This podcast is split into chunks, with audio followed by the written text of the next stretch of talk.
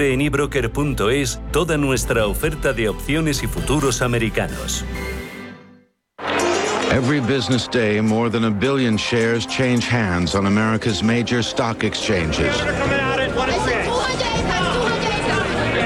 Maybe the most important street on earth, Wall Street. En cierre de mercados, Wall Street.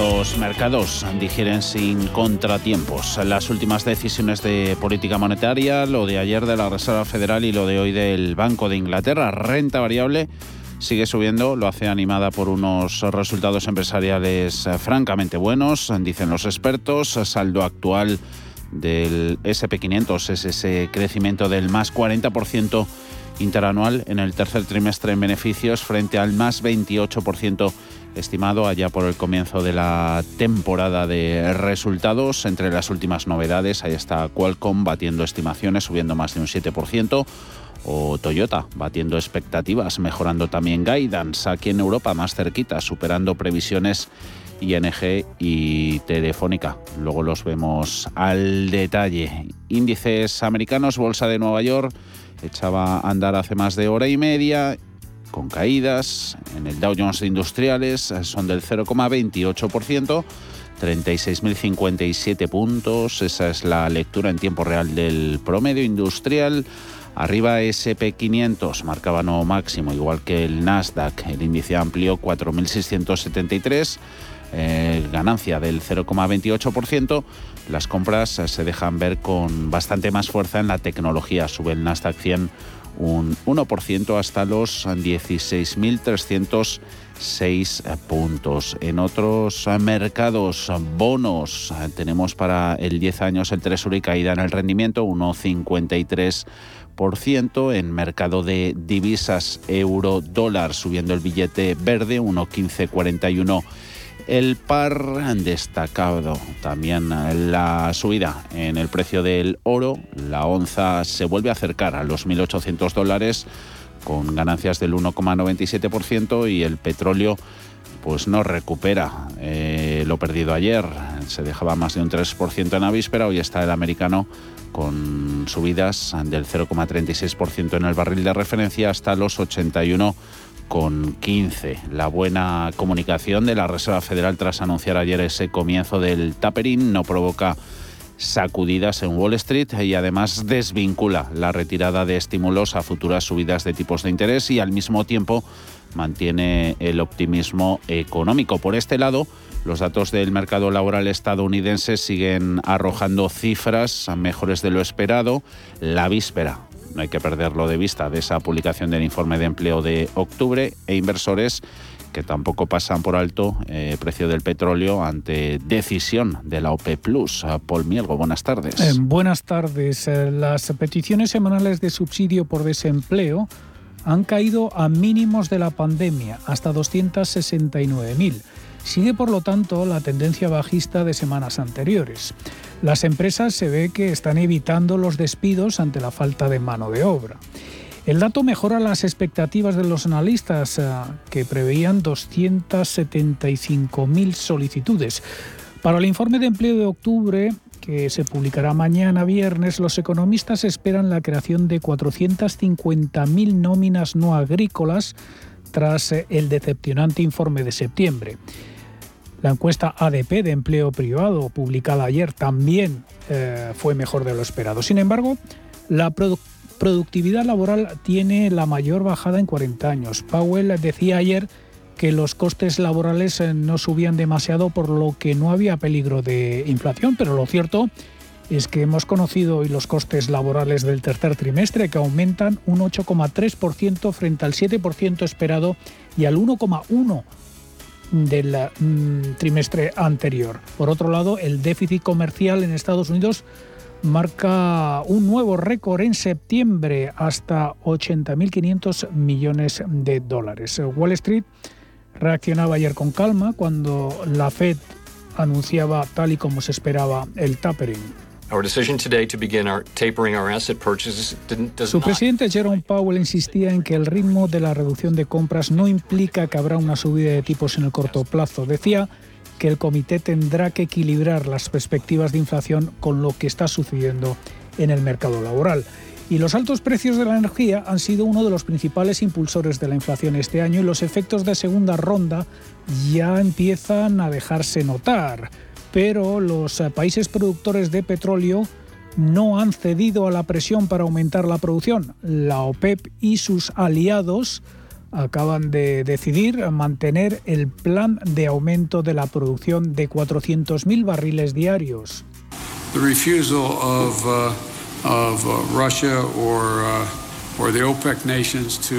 El presidente Joe Biden uh, culpaba esta semana en la cumbre de la COP26 del alza de los precios de la energía a Rusia y a los países miembros de la OPEP por no querer bombear más uh, petróleo.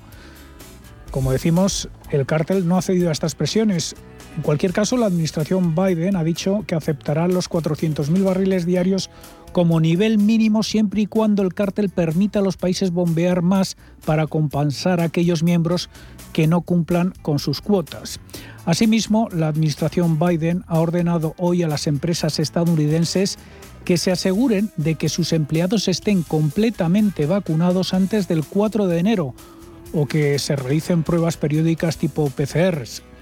Esto les da un respiro durante las vacaciones de Navidad antes de que entre en vigor este polémico mandato. Y a nivel empresarial, la farmacéutica moderna se desploma un 16% después de no haber cubierto las expectativas al presentar sus resultados y recortar las previsiones de ventas de su vacuna contra la COVID. Su rival Merck, sin embargo, sube más de un 2% después de que Reino Unido se convirtiera en el primer país del mundo en aprobar su píldora oral antiviral contra la COVID algo potencialmente revolucionario. Y Merck espera que haga lo propio también en los próximos días a la FDA. Esas subidas del 2,5 en Merck. A continuación el pelotón de tecnológicas. Amazon ganando un 2,16, Alphabet Google un 1,98, Tesla con avances también cercanos al 2%, Meta, anteriormente conocida en el parque como Facebook, subiendo un 1,56%. En el lado de las caídas, bancos eh, sufriendo ese movimiento en bonos, eh, pérdidas en Goldman Sachs y en JP Morgan que superan los dos puntos, descensos, ventas en operadores de telecomunicaciones, también aseguradoras de salud y un poquito consumo. Ahí está la debilidad en esta jornada de jueves.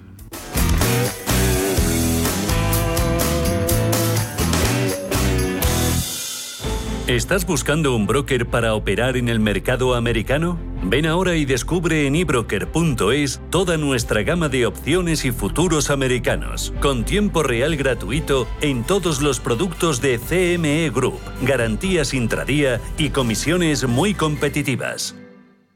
¿Te interesan los mercados financieros? Descubre el mercado líder mundial en futuros y opciones por tamaño y diversidad de producto en la nueva zona CME Group de ebroker.es. eBroker, el broker español especialista en derivados. Producto financiero que no es sencillo y puede ser difícil de comprender. Vamos a analizar el mercado, la situación del mismo. Lo hacemos con Luis Buceta, director de inversiones de Creant Asset Management. Hola Luis, muy buenas tardes. Buenas tardes, ¿cómo estáis? Ha pasado eh, el día de la Reserva Federal, hoy Banco de Inglaterra con la libra ahí, ahí, sufriendo en lo que nos toca y el impacto que ha tenido la reunión del Comité de Mercados Abiertos del Banco Central estadounidense, una Fed que ha preparado también al mercado que pese al inicio del taperín, pues no extraña, Luis, ¿no? que las bolsas hayan reaccionado al alza. Sí, bueno, eh, eh, aquí yo creo que el más importante que el tapering en sí, su impacto sobre los tipos de interés, es un poco la confirmación de que el momento de ciclo económico, aun con la desaceleración un poquito actual, eh, se reactiva seguramente ya para el cuarto trimestre y tendremos un año 2022 muy bueno. Entonces, la parte de crecimiento económico pesa mucho más, o sea, crecimiento económico por mm. encima del potencial, pesa mucho más que, el posible impacto del tapering, que evidentemente lo tendrá, pero, pero en una balanza creo que no, no, lo, no lo llega a compensar. Eh, Moody's también diciendo que precisamente que los vientos en contra del, crecimiento económico se van a se van a empezar a disipar a partir del, del, año que viene. Luego cositas que gustan, ¿no? Como Volkswagen apreciando mejoras en la crisis de, de los suministros. A ti, Luis, ¿qué es lo que más te puede estar preocupando? Eh, lo que más nos preocupa básicamente es el, la situación de la inflación. Es decir, eh, eh, bueno, pues se habla de que es, va a ser transitoria y que cuando pase un poco este efecto del que estás hablando, pues volveremos a los ritmos, tasas de inflación eh, habituales de cercanas al 2%, un poco por encima, o cercanas al 3%, que tampoco es especialmente eh, llamativo eh, después de la década que hemos tenido muy por debajo de los objetivos y que esa inflación, a lo que nos preocupa, lo que voy es que esa inflación sea menos transitoria de lo que la gente tiene en la cabeza, que se traslade más a salarios eh, reales y que eso al final de alguna manera comprometa la política monetaria que ahora mismo están los bancos centrales predicando. ¿no? Mm. Entonces, eso es quizás la variable que menos controlamos y que más nos preocupa porque ahí sí que puede haber un punto eh, catalizador negativo para la evolución de los mercados financieros. Mm, lógico que preocupe esa evolución de los precios. Si en la anterior reunión del, del FONG decía la Reserva Federal que esos factores que afectan a la inflación eran transitorios, en la de ayer dijeron que ahora se espera que esos factores sean transitorios, jugando con la dialéctica la mm, autoridad monetaria. Eh, con todo esto, táctica y estrategia, ¿cómo movernos en el entorno actual, Luis? Pues yo creo que es necesario, yo creo que eh, hay que estar razonablemente optimista, no demasiado, pero razonablemente optimista con posicionamiento algo decente en renta variable, pero eh, esa renta variable y lo que no es renta variable que, nos cubra de esos riesgos de lo que estamos hablando, que es de, esos riesgos de inflación. Y al final yo creo que sectores de duración corta, que ahora se ha puesto de moda mm. esa analogía de la renta variable con la renta fija, ¿no? En cuanto al término de duración, eh, sectores con duración corta y especialmente sensibles y que lo hacen bien cuando la inflación es algo más elevada de lo, de lo habitual, tipo mineras o petroleras. Eh, eh, bancos con, con si tienen impacto esa inflación en tipos de interés, lo deberían hacer razonablemente bien, aunque ahí nuestro posicionamiento la verdad es que es bastante reducido. Y, y luego, pues, eh, tener muchísimo cuidado con la renta fija. Es verdad que a lo mejor en la renta fija la parte corporativa de mercados emergentes sí vemos que hay más valor, pero, pero también tenemos una parte importante en bonos ligados a la inflación a corto plazo. Mm. Y, bueno, pues esa es un poco la historia. Y luego la, la, importancia ¿no? de esa buena selección de, de, valores, lo lleváis por bandera y ahí están los resultados obtenidos, cosechados, sin ir más lejos en vuestro producto, el, el Oricalco. ¿Habéis hecho algún cambio? ¿Seguís con las mismas megatendencias? Sí, las temáticas ahí no han cambiado. O sea, al final una megatendencia es algo que, que esperas que se materialice en muchos años, ¿no? Eh, y, la realidad es que pues sigue siendo las mismas.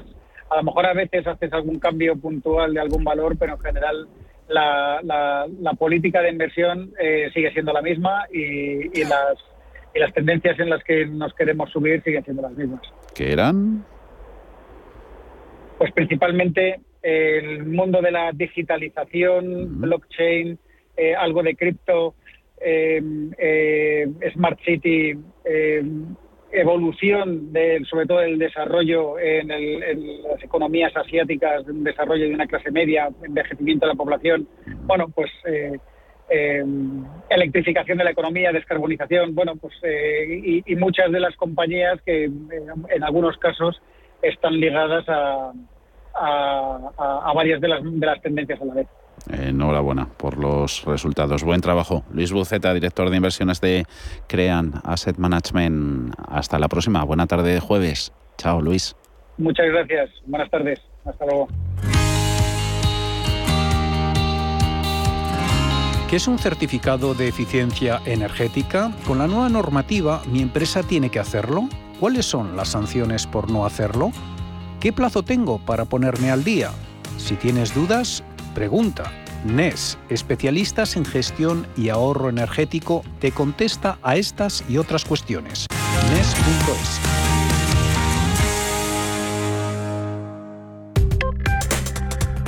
crónica de criptodivisas.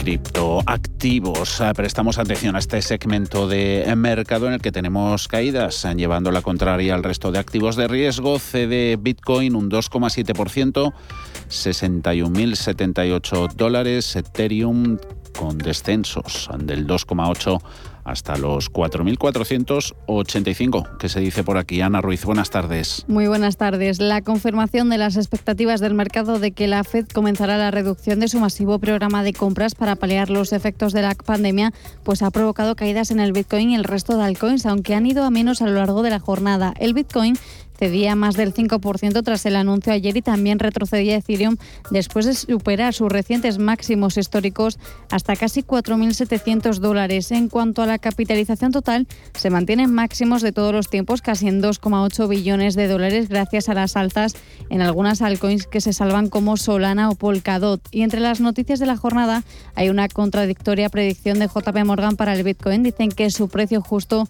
es 35.000 dólares, pero no obstante siguen apostando porque alcancen los 73.000 a finales de año. Y las empresas de minería de América del Norte se están enfrentando a problemas debido a las interrupciones de la logística global, según ha informado The Block. Por cierto, que el precio del token Squid, basado en la popular serie de Netflix El juego del calamar, está creciendo nuevamente a pesar de que todo parece indicar que el proyecto es una estafa. Así, a pesar de que el sitio web y las cuentas de redes sociales del proyecto no funcionan, los usuarios parecen estar invirtiendo otra vez en la criptomoneda.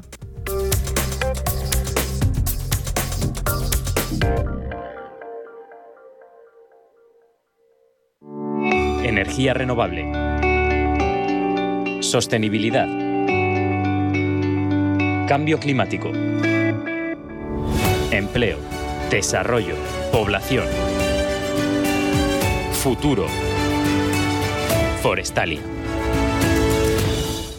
Es posible encontrar un enfoque propio de gestión en el que los gestores trabajen bien de manera independiente e incluso mejor juntos, con el único objetivo de obtener resultados consistentes a largo plazo con Capital Group sí, es posible. Más información en capitalgroup.com barra es. Si piensas que defender los derechos humanos empieza por defender el derecho a la vida, por fin hay debate. Nace un periódico independiente, profesional, en abierto, respetuoso y con valores. Ya era hora. Eldebate.com, la actualidad desde los principios. Si estás pensando en comprar una casa, entra en cuchabank.es y accede a nuestra oferta hipotecaria. Cuchabank el banco de tu nueva casa.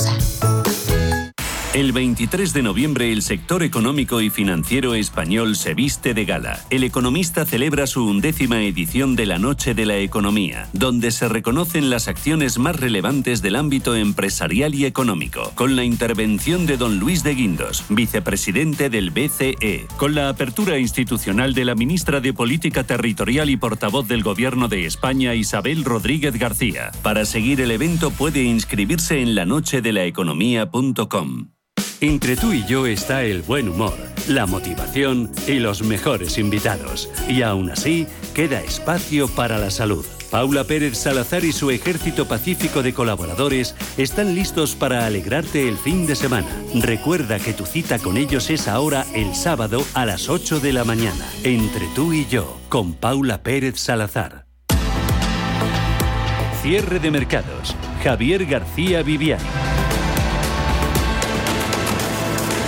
Así que están los mercados evitando sobresaltos tras la reunión ayer del Comité de Mercados Abiertos de la Reserva Federal. Resultados empresariales dando un poquito de margen para extender las subidas en Europa, índices del viejo continente, alguno de ellos eh, tocando y renovando máximos históricos. En el IBEX, en Bolsa Española, quizá un poquito más de dudas, sobre todo con las cuentas publicadas ayer tras el cierre por parte de Endesa y con los números conocidos hoy por parte de la operadora de telecomunicaciones telefónica. Los vemos a continuación, pero con todo ese inicio del cambio de ciclo en la política monetaria de Estados Unidos, de momento no está intimidando a los mercados y con eso es con lo que se quedan a los inversores en el lado positivo. Subidas generalizadas en los índices. Mañana no hay que perder de vista esa importante referencia para ver el estado de salud del mercado laboral de Estados Unidos. Sabemos los mercados por dentro.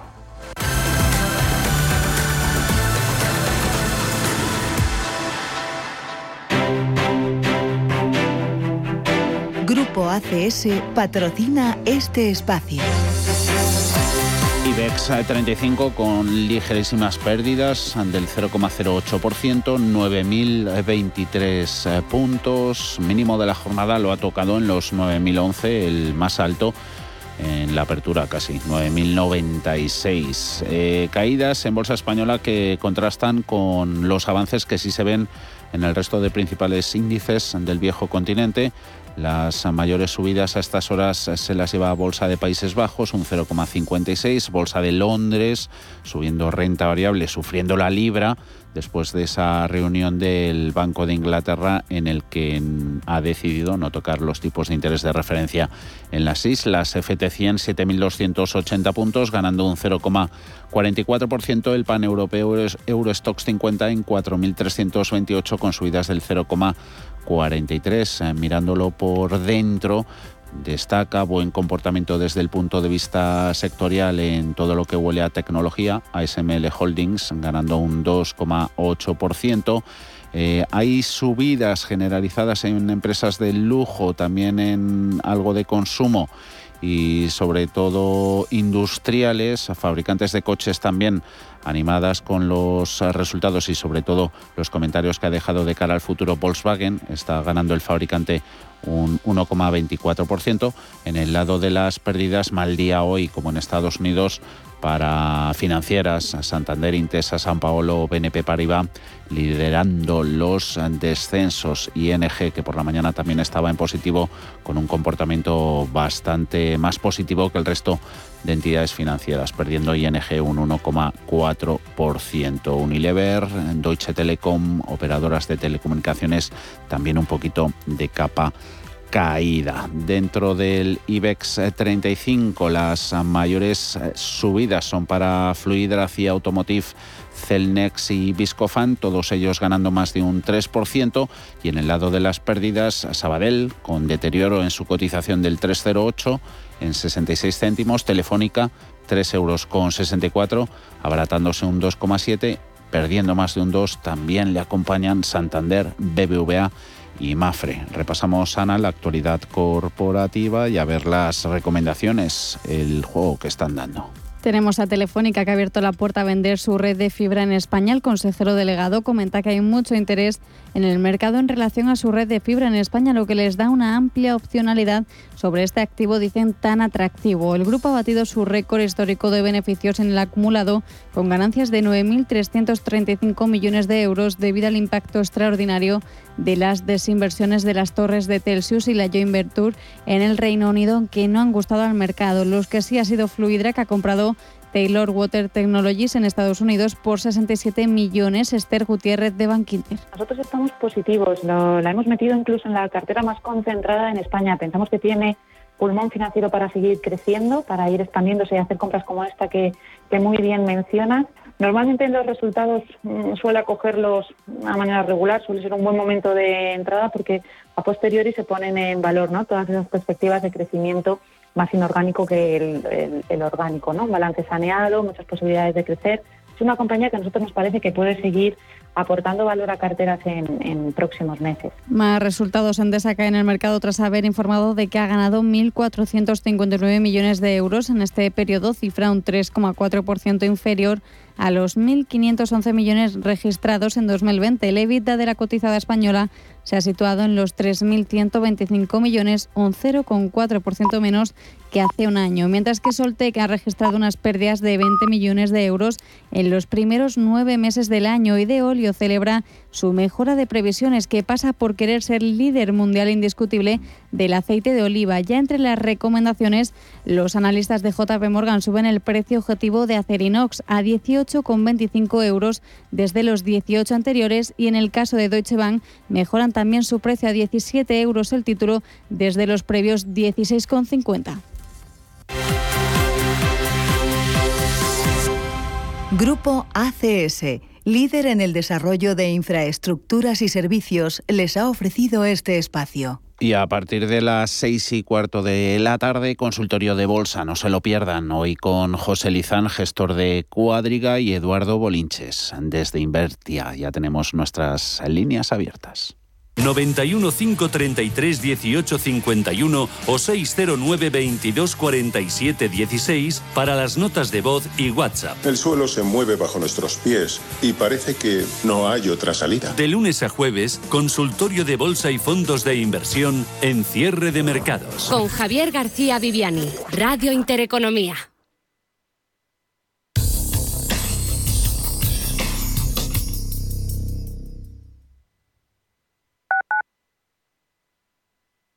¿Estás buscando un piso para invertir? Entra en inviertis.es. Pisos verificados con inquilino. En Inviertis, haz tu próxima inversión inmobiliaria completamente online. Inviertis, con más de 400 activos con inquilinos en toda España. Rentabilidad inmediata. Inviertis.es. Analiza, compara y oferta. Inviertis, tu inversión inmobiliaria a un clic de distancia. Al principio pensaba, lo alquilo, no lo alquilo, lo alquilo, no lo alquilo. Luego, con renta garantizada, pensé, lo alquilo. Renta garantizada se encarga, te seguirá pagando la renta de tus inquilinos, aunque ellos no lo hagan, y se ocupan de la gestión del día a día. Infórmate en el 900 10 10 95 o en rentagarantizada.es. Alquiler garantizado. Más de un 20% de los estudiantes universitarios en España necesitan apoyo económico para llevar a cabo sus estudios. En la Fundación La Caixa concedemos becas a estudiantes excelentes con escasos recursos económicos para acceder a estudios de grado universitario. Solo es progreso si progresamos todos. Fundación La Caixa. Restaurante Inari Moraleja, tu japonés del Soto de la Moraleja junto al restaurante Kionansui. Comprometidos con la calidad, comprometidos con su seguridad. Reservas y pedidos en el 910-070356 o en grupoinari.es, un restaurante del Grupo Inari. Los viernes a las 10 de la noche tienes una cita con otro gato, el gato gourmet Andrés Sánchez Magro presenta una guía semanal gastronómica, enológica, de restaurantes, literaria, musical, con todos aquellos ingredientes necesarios para cocinar la buena vida. El Gato Gourmet, los viernes a las 10 de la noche aquí, en Radio Intereconomía.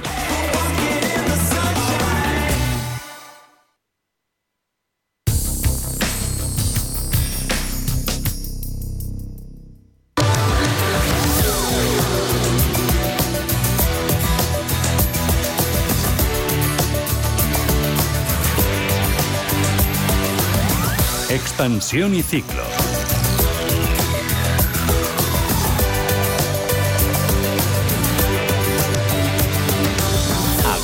Actualidad económica y política hoy con Pedro Fontaneda. Muy buenas tardes, Pedro. Muy buenas tardes. Pasa porque el Congreso ha rechazado esas enmiendas a la totalidad presentadas por siete formaciones políticas a esos presupuestos generales del Estado para el año que viene. Cuentas que continúan de este modo su tramitación parlamentaria a la espera de las enmiendas parciales. Que serán eh, mañana. Rechazo a las enmiendas totales hoy gracias al apoyo que el gobierno de coalición ha conseguido de EH Bildu, PNV y Esquerra, entre otros, que sin embargo continúan negociando con el Ejecutivo y podrían presentar enmiendas parciales.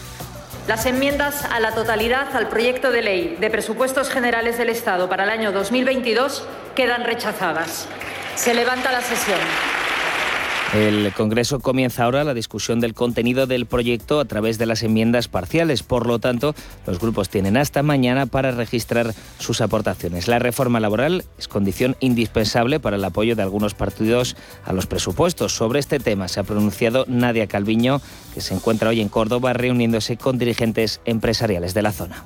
Hemos estado trabajando intensamente con los agentes sociales, ahora enfilamos la fase decisiva de este proceso de negociación Y yo creo que todos tenemos que eh, remar en la misma dirección, poner eh, todo de nuestra parte para poder lograr un acuerdo en las próximas semanas y tener, por tanto, antes de final de 2021, la mejor reforma laboral posible, la que nuestro país necesita. Y por cierto, la vicepresidenta primera y ministra de Asuntos Económicos, Nadia Calviño, lo acabamos de escuchar, ha anunciado también una nueva propuesta del Gobierno para reducir la temporalidad, ya que finalmente no saldrá adelante la propuesta de Yolanda Díaz de tener un 15% máximo en todas las empresas. El tope a la temporalidad podrá ser flexible y por sectores en, en esta nueva reforma laboral. Y desde la oposición, el Partido Popular ha criticado duramente estas cuentas públicas y sobre todo el derroche de fondos y el aumento del gasto público. Escuchamos a la portavoz popular Cuca Gamarra. Ni el Banco de España, ni la IREF, ni el FMI, ni los distintos eh, estudios acreditados en nuestro país respaldan los datos de crecimiento con los que el Gobierno avala los mismos.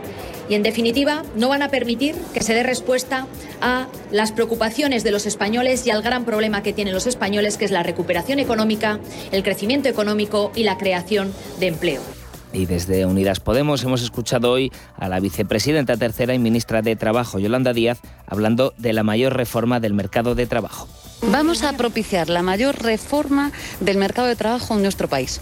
Esto es lo que vamos a hacer. Y hay muchas cosas que vamos a derogar, es decir, vamos a expulsarlas del ordenamiento jurídico y, habrá muchas otras que vamos a legislar de nuevo.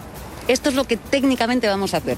El Banco de España, también protagonista porque ha presentado su último informe de estabilidad financiera. En él advierte de elevados riesgos y vulnerabilidades para el sistema financiero, además de un fuerte aumento del riesgo de impago en los créditos ICO, pese a la recuperación de la economía gracias a las vacunas. El regulador muestra cierto temor porque una recuperación de la actividad más lenta de lo esperado o el aumento de los costes de financiación podrían dar lugar a incrementos significativos del crédito dudoso en estos segmentos de hogares y empresas más vulnerables. Escuchamos ahora al gobernador del Banco de España, Pablo Hernández de Cos. No obstante, existen todavía algunas vulnerabilidades entre las que destacan la fragilidad financiera de algunos hogares y empresas, el mayor endeudamiento público y la baja rentabilidad de las entidades bancarias. El gobernador del Banco de España, quien también se ha referido así a la necesidad de una política monetaria más robusta. En el contexto actual, caracterizado por una recuperación económica robusta, pero al mismo tiempo incompleta y sujeta a determinadas incertidumbres, la política monetaria tiene que seguir garantizando unas condiciones de financiación favorables para todos los agentes económicos. Los sectores donde todavía la recuperación es incompleta y están más afectados son la hostelería, el transporte, la fabricación de automóviles, que han acumulado los mayores incrementos de deuda bancaria y también del crédito dudoso. Estos sectores concentran asimismo los mayores deterioros latentes de la cartera de préstamos bancarios. Ángel Estrada es director de Estabilidad Financiera, Regulación y Resolución del Banco de España. Está claro que el proceso de vacunación y las medidas implementadas eh, para mitigar el impacto de la pandemia han tenido un efecto muy positivo y están generando confianza en la recuperación económica. Pero no se puede descartar que se produzcan empeoramientos en la situación sanitaria y que el repunte de la inflación termine erosionando el poder adquisitivo de los consumidores y que endurezca las condiciones de financiación de los agentes. Los créditos en vigilancia especial por mayores posibilidades de impago aumentaron un 53% entre junio de 2020 y junio de 2021, hasta situarse en los 93.000 millones de euros. Y datos de evolución de esos precios que tanto preocupan. La inflación mayorista de la zona del euro registró en septiembre una subida récord, un 16% interanual. Y tras el 13 de agosto, este 16% de aumento de la inflación de septiembre supone el mayor repunte interanual de la inflación mayorista de toda la serie histórica. En el conjunto de la Unión Europea, los precios de esta producción industrial también registraron la mayor subida interanual de toda la serie, con un repunte un poquito más alto del 16,2%. Si eliminamos el impacto de los precios de la energía, que han ido rompiendo máximos estos últimos meses, la subida interanual de septiembre de la eurozona fue un 8,1%. Y esto se explica porque los precios de la producción industrial aumentaron un 40% en el caso de la energía. Escuchamos ahora a Gregorio Izquierdo, director general del Instituto de Estudios Económicos, aquí en los micrófonos de Radio Intereconomía. Eh, afecta negativamente, resta renta real, de hecho el consumo privado, una de las circunstancias por las que la afectado es la, la inflación. También encarece los costes de producción, es un choque de oferta, pero aún así pensamos que es un efecto transitorio y temporal y que si no se hiciera nada por ella, eh, a mediados del año que viene ya se haya disipado. ¿Por qué decimos esto? Porque el deflactor de PIB sigue en 1,5, que es mucho más bajo, la inflación subyacente está en el 1,4, que es la tendencia a largo plazo, que es mucho más baja, y todavía no estamos en de inflación técnicamente hablando. Porque una inflación es una situación persistente y generalizada de precios. Y lo que estamos es una situación temporal de subida de precios y muy concentrada en determinadas partidas. Y por cierto, sobre lo que más ha aumentado esta inflación, el precio de la electricidad, se ha referido hoy la ministra para la Transición Ecológica, Teresa Rivera, quien no descarta precios elevados de luz y gas hasta bien entrado 2022, ha dicho, y ha dejado también abierta la puerta a unas medidas más eficaces, dice, para frenar esta subida del precio, aunque no ha aclarado de qué tipo de medidas podría estar hablando, ni si va a verlas, ni cuándo podrían aprobarse.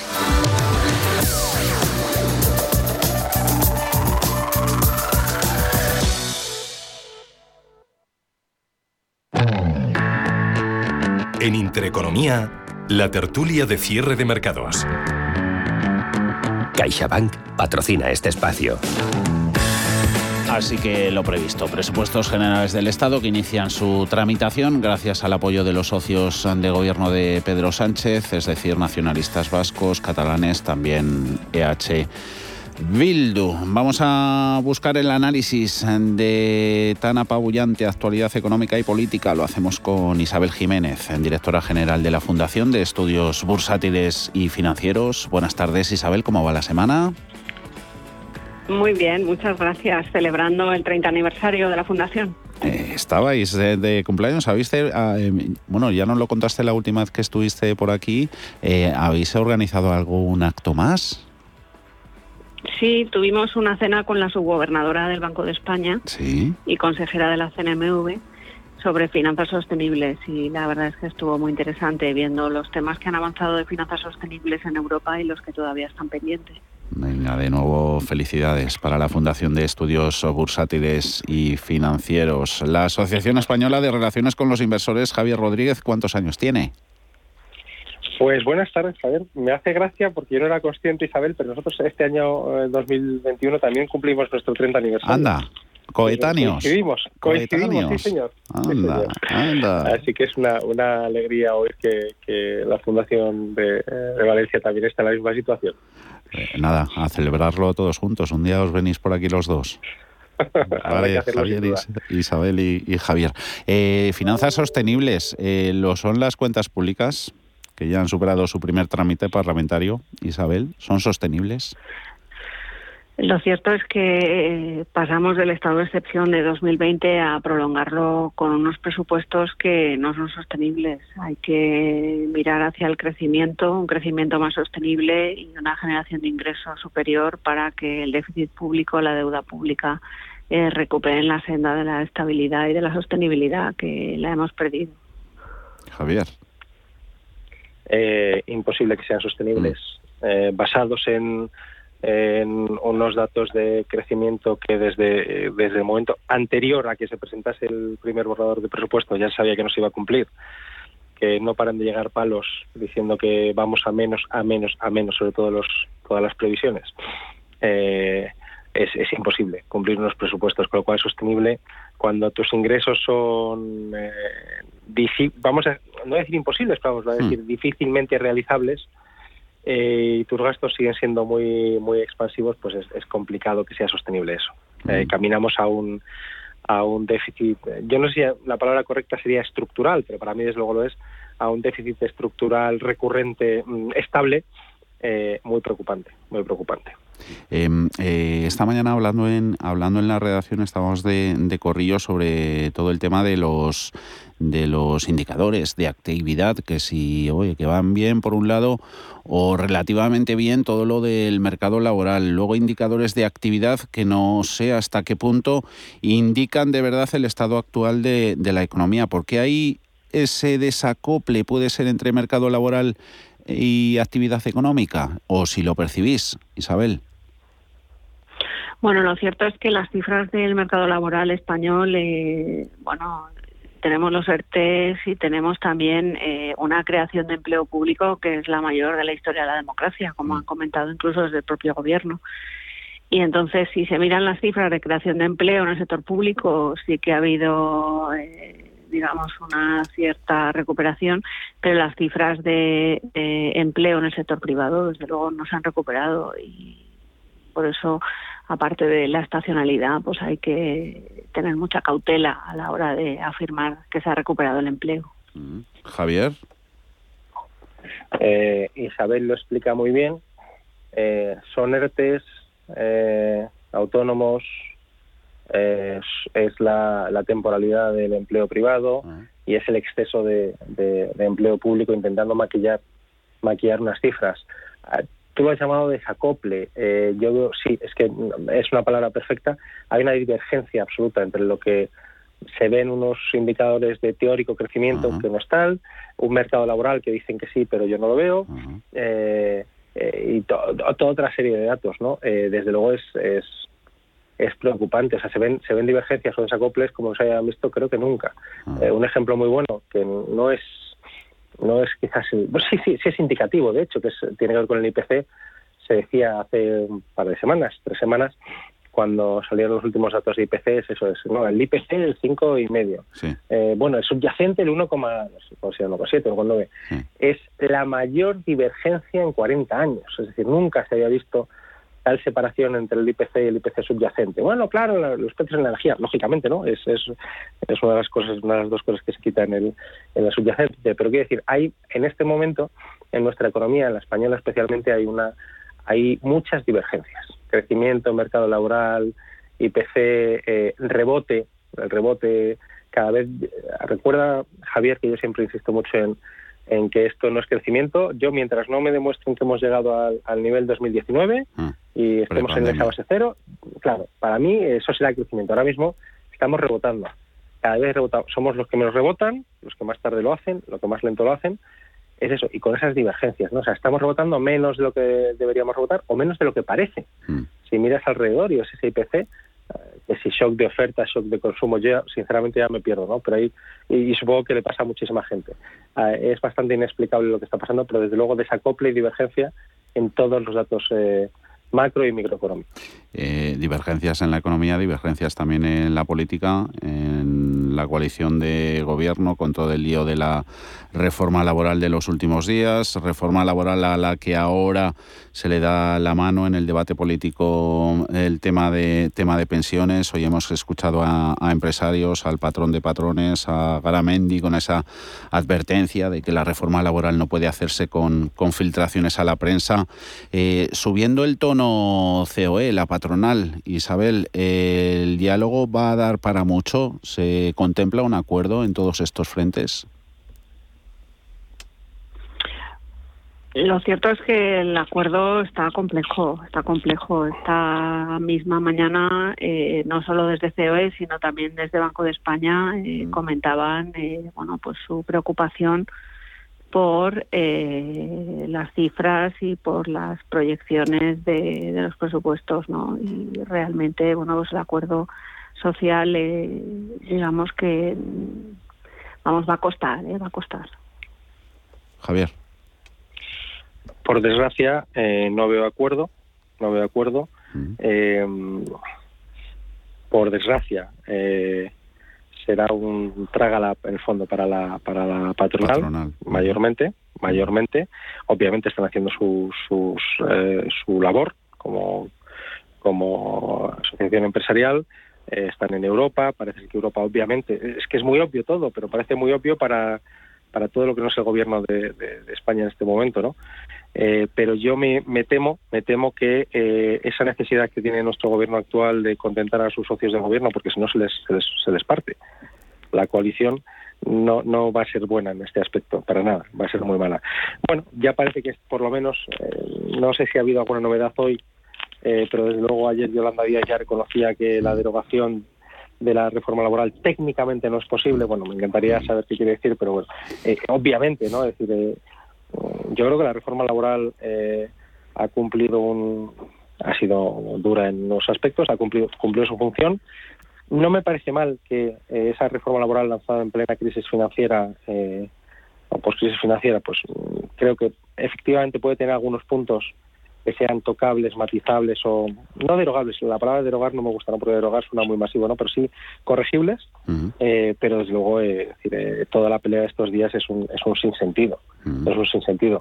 Como decía alguien eh, nada sospechoso de simpatizar con la derecha, sino que era es un, un ex ministro de, del Partido Socialista, decía hace poco, decía, los ERTES son parte de la reforma laboral del PP.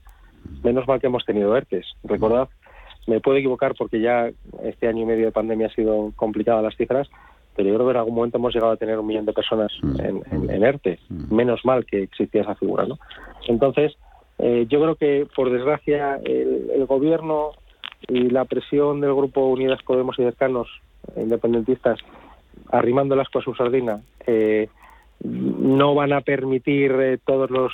O, sea, o, o van a condicionar muchas de las medidas, con lo cual probablemente la patronal tendrá que aguantar algunos temas. Pero bueno, si esa gestión, como decía al principio ahora de esta, esta parte que comento, si esa gestión en Europa de la, de la patronal funciona, pues la encontraremos todo bastante matizado.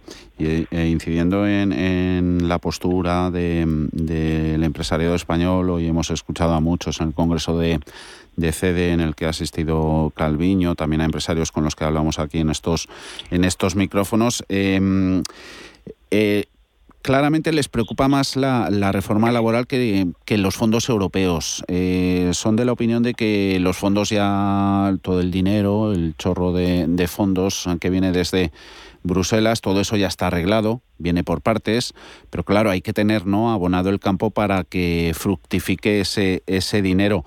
Eh, ¿Qué debe preocuparles más a los empresarios? ¿Reforma laboral o fondos europeos? Isabel.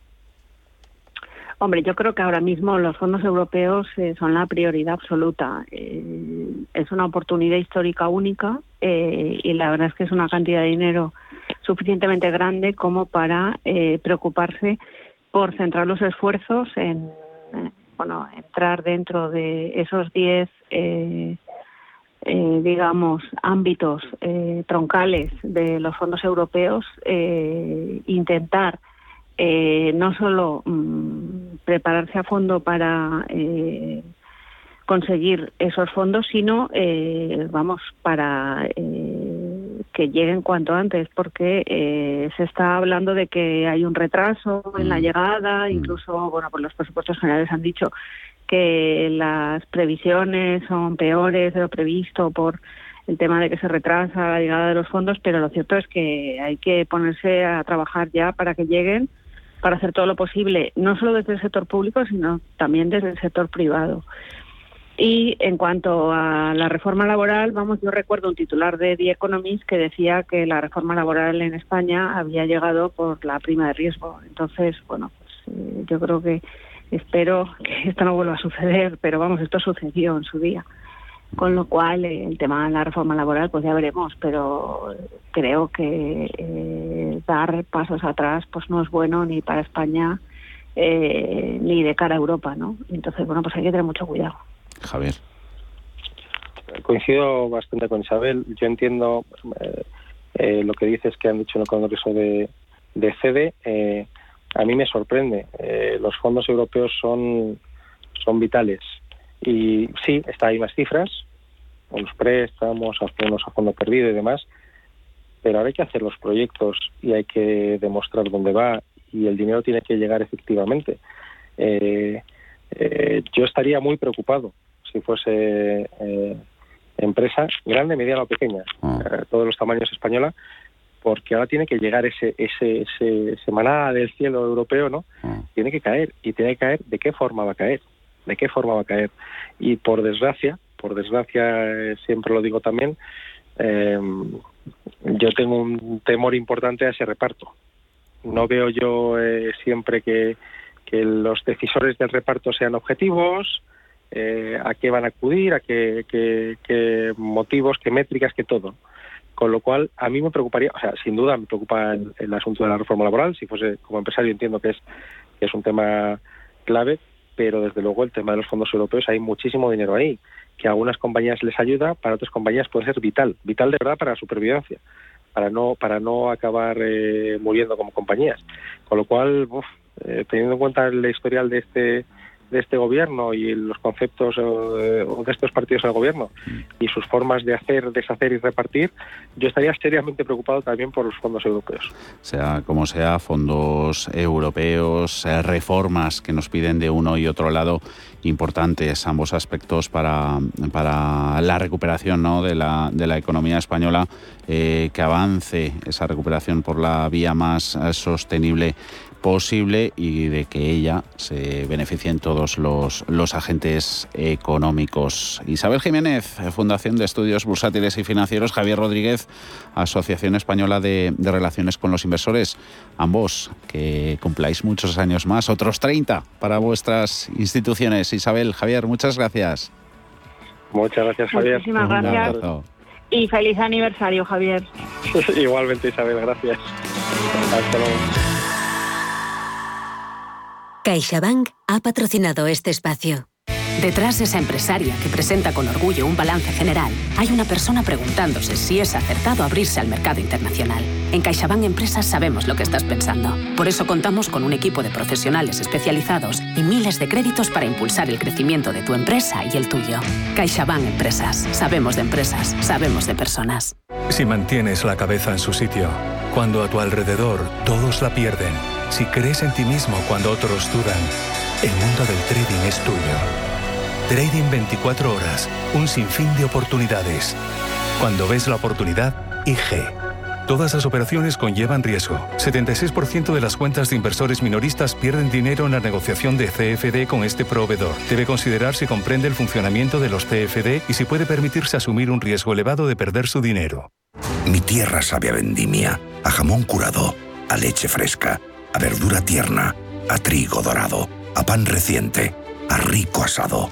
Mi tierra tiene mil sabores auténticos porque mi tierra es tierra de sabor. Disfruta de la marca de calidad de los productos de Castilla y León. Junta de Castilla y León. Si caminas solo, irás más rápido. Si caminas acompañado, llegarás más lejos. Luna Sevilla es su asesor patrimonial de referencia. Prestando nuestros servicios como agentes de Caser Asesores Financieros, somos una empresa con amplia experiencia profesional y una clara apuesta por la formación de calidad, la información transparente y objetiva y por el asesoramiento financiero personalizado y continuado. Si desea más información, visite lunasevilla.es o llámenos al 91 762 3442. No sé de dónde vamos a recortar más. ¿Sabes lo que es la eficiencia energética? NES te demuestra que sí puedes ahorrar más en energía. En NES son expertos en ahorro y auditorías energéticas. Trabajan con las mejores empresas y al mejor precio. Ellas les avalan. Infórmate en NES.es. Te realizamos un estudio de forma gratuita. Pregunta y contacta en info.nes.es. NES, conviértelo en tu partner energético. ¿Te ha traído un jamón? Un jamón no, un jamón legado ibérico de El Pozo. Delicioso, intenso. Un jamón de veteado y brillo generoso con matices a frutos secos. Este sí que sabe. Legado ibérico de El Pozo. Siempre sale... Bueno, no, buenísimo. Y si lo prefieres ya lo tienes cortado en lascas. En Radio Intereconomía nos adelantamos al futuro y estrenamos My Economy. My Economy es una iniciativa que da voz a los nuevos mercados y tendencias de la era digital. De lunes a viernes y de 3 a 4 de la tarde, My Economy, con distinto protagonismo cada día. La fábrica de inversores, Bitcoin Markets, Enclave Startup, Madrid Innova, Ecosistema Digital, My Economy, en Radio Intereconomía. El futuro es ahora. Un hogar en orden con las rutinas organizadas aumenta nuestro bienestar y nos proporciona paz interior. Pautas de orden, decoración, cocina, muebles, aromas, limpieza, salud. Todo el mundo del hogar tiene cabida en la mañana de los sábados en Radio Intereconomía, en Casa con María. Los sábados de 10 a 11 de la mañana con María Leániz. Radio Intereconomía trata información que te interesa. Sí, sí, hasta la bolsa americana puede afectar en tu bolsa de la compra. Por eso los temas que tratamos te interesan. Intereconomía, intereconomía, intereconomía. Intereconomía. Porque te interesa.